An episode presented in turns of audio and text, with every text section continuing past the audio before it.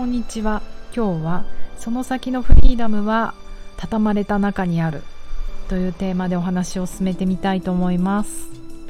あらゆる動きのベーシックボディチューニングを南青山でやってます。パーソナルトレーナーの内田彩です。こんにちは。今週の土曜日に月に一度のオンラインレッスンがあります。すごい。今年に入ってからも絶対月に一度やろうと思っていて4月になりました。コンスタント。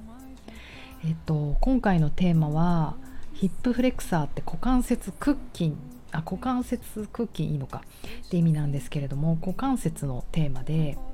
えっと、このラジオでもお話ししました、えっと、東京都美術館でやっていたオーストリアウィーンの、うん、若き天才若くして亡くなってしまった天才と言われるエゴン・シーレというあのペインターの人の絵が大好きで1枚だけなんですけどあ、まあ、でも他も好きでしたよ。えーと、その彼が描く女性たちが本当あのヌードの絵もそうだし洋服着てる人の絵もそうだし股関節をすごくこう屈曲して折り曲げてまあそれがちょっとこう卑猥なポーズとねあの当時も言われたりまあ今でもそう言われたりとかするんだけれども私はとてもエレガントに感じるですよねまあそれはねあの個々の価値観だしそれでこそ芸術だと思うんですけどその股関節を折り曲げるっていうことが実は難しくなってくる。えーと、オンラインレッスン今4回回したんですけれども何度かねあのこれが難しかったって、えーと、メッセージいただいた中で股関節の屈曲が難しくてそれができてないよねっていう方たちがいっぱいいました私もあの股関節をね屈曲するのが難しいなと思ってる一人なので今回はそれをテーマにしたんですけれども皆さんできますか？ちょっとやってみます？例えばですけど今床の上で長座してもらえますか？長座というのは、えーと、膝を伸ばして、えーと、座ること。あぐらは膝曲げるじゃないですか。膝を伸ばして両足くっつけて自分の体の正面に膝とつま先が来るようにして座る。もうあの長座で座るって結構難しいですよね。柔軟性がいります。さらにそこでもう、うん、柔軟性がなかったり腹筋で引き上げる力がないとクマさんみたいなクマさん座りをしてしまう。足もね外に開きやすいけれどもそこは膝を伸ばしてくっつけて長座になれるかどうか。そこで一つもうね骨盤が折りたたまれてるんですよ。フォールドしてる折りたたまれてる。さらに前屈する時にじゃあ前屈してみてください。えーと自分の手がつま先に向かって前屈。その時にねどこから折れてるかっていうことなんですよね。で、えーと、ハムストリングにチャレンジがある。まあまあ正直言うと硬い人 ストレートに言ってしまうと体が硬い人は大概お腹から折れている。丸くなっている。ほんとクマさんが蜂蜜の 瓶を抱えて蜂蜜をむしゃむしゃ食べてるみたいにひどい。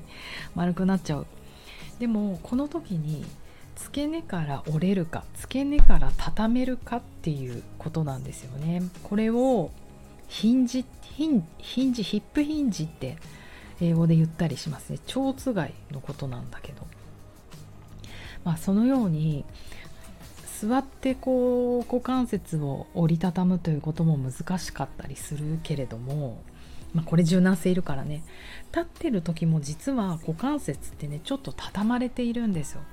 それがどんどんどんどん飛び出てくるのかなっていうのがまあそれが老化の一つなのかなって最近思ったりしています。であの簡単なように見えるけどチャイルドポーズって分かります？えっと正座をしてえっとまうんとおでこおでこっていうか、まあ、頭を下げて手のひら床について丸くなる。いわゆる胎児のポーズと言われるんですが胎児のポーズと言われる理由はお母さんのお腹の中っていうこうとにかくまん丸くなることですね。ああいう畳まれるポーズって実はお休みのポーズで簡単って思われるけどあの難しいんですよ。どんどん難しくなってくる。それは私たちがやっぱり日常使いすぎとか間違った使い方をして関節があるべきところにはまらなくなってくる股関節ヒップソケットの中に大腿骨の骨がうまく収まらなくなってくるっていうことが起こってくるんですね。うんなんかすごく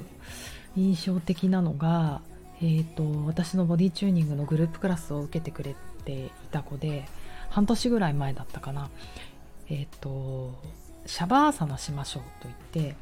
鹿骨のポーズでこう寝てもらうんですね。まあ彼女がっていう話じゃないけどほとんど多くの人がやけに大の字になりたがる。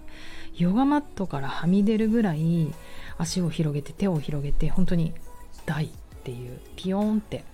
やけに広がりたがる。もうこんなにレッスン頑張った。最後の最後だからもう気持ちいい解放させてよっていう感じなんだと思うんですけどなんかね実は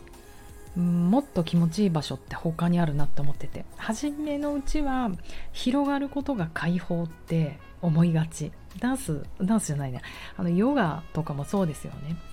この股関節スペシャルやりますって言うとやたらとみんな伸ばしたいです。あの付け根がいつも詰まるので伸ばすのが楽しみとか言ってくださるんですけどのんのんと私は思うのは畳んだ方がより極上の解放を味わえるキモい、うん、その屍のパーズポパーズだってポーズで寝た時もそうでやけに広がりたがるんだけど逆に関節から外れてるんですね。大腿骨が。肩の骨が。自分の可動範囲を超えて外れてるから私としてはこの私が見た範囲では要は軌道が外れちゃうんですよ。やっぱり人間の体って元あるべき場所にいろんな骨やあの筋肉や骨や筋肉が元あるべき場所にあるってことはそれこそ静脈も動脈もあと経絡エネルギーの流れも分断されないってことなんですよね。だから自分のあるべき股関節の場所にちゃんと股関節っていうか関節の場所にいろんなものがあればエネルギーだって血流なのかそれをエナジーっていうのか気っていうのかわからないけど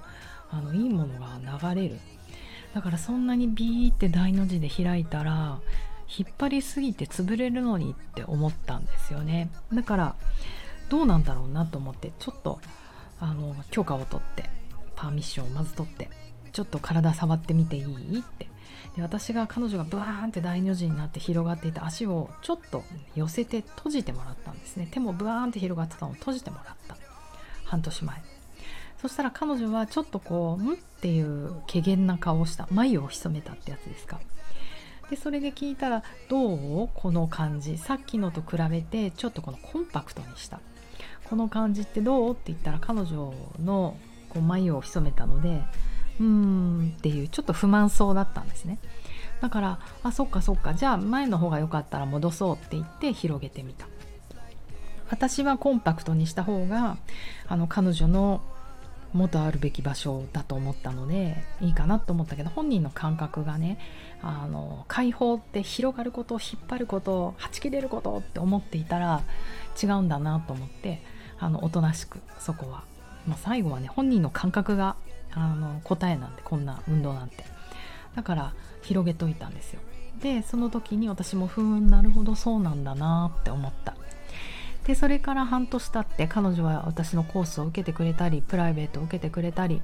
レッスン受けてくれたりいろいろしてました半年間の間で。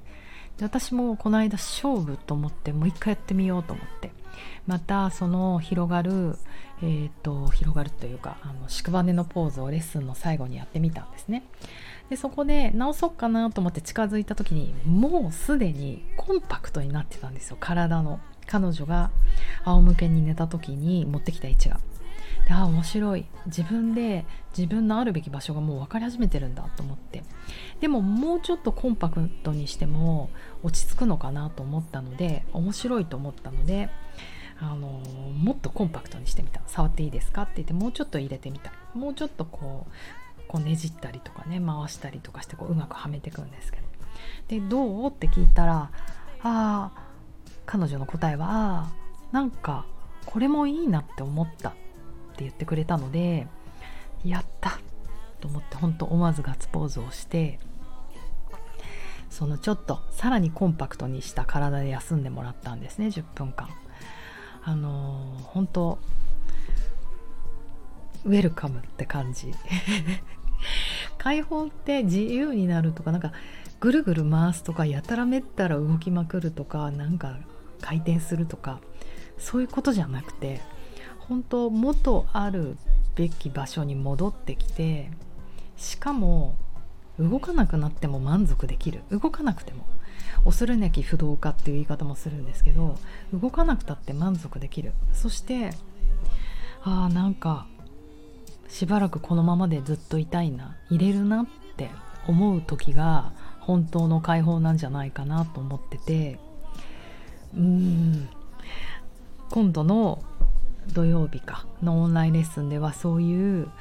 何て言うのかな解放本当の解放本当ってんじゃないかもね。もう一つの解放っていうこと本当フリーダムっていうことを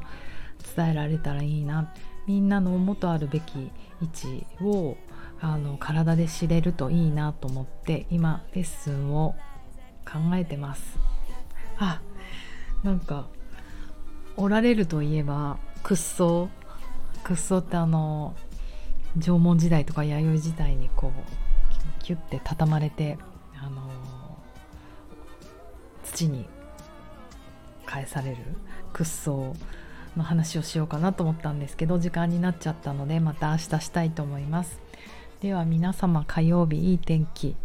良い午後を。